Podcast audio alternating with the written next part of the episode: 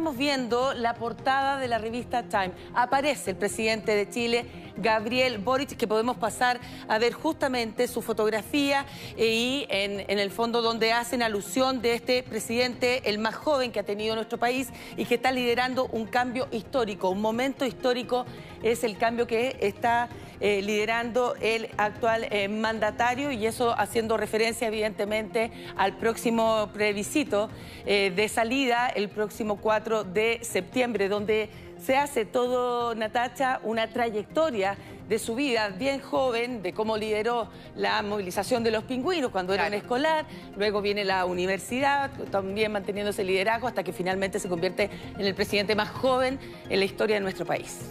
Claro, tal como tú dices, Mariane, el presidente Gabriel Boric es portada entonces en esta revista Time y es bien interesante, es, larga, es, largo el artículo, ¿ah? pero es bien interesante porque marca toda la trayectoria del el presidente Gabriel Boric, desde la región de Magallanes, desde su llegada al Congreso como diputado, como líder estudiantil, también hay una foto ahí eh, de hace algunos años con la ahora ministra Camila Vallejo, ¿cierto? Y también Giorgio Jackson, pero destaca también el momento que se está viviendo ahora, de cara a este plebiscito, destacan también su edad, 36 años, como el presidente millennial, ¿cierto? Y un nuevo liderazgo de izquierda, son parte de los destacados de, esta, de este artículo que está en la revista Time. Claro que también recoge diferentes análisis de, lo, de la propuesta constitucional. Destaca, por ejemplo, el punto de vista de The Economist, que en su momento criticó la propuesta, también de algunos expertos, pero también destaca, por ejemplo, la personalidad del presidente, por ejemplo, que es cercano, que él vive cerca del Palacio de la Moneda, sabemos que vive en el barrio Yungay. Son diferentes elementos que confluyen entonces en este artículo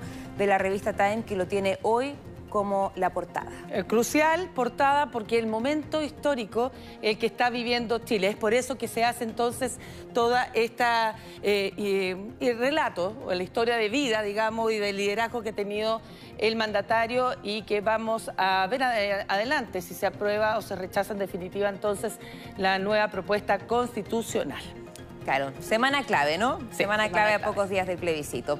Mariane, muchísimas gracias, que estés muy bien. Nos vemos, chao, buenos días. Buenos días.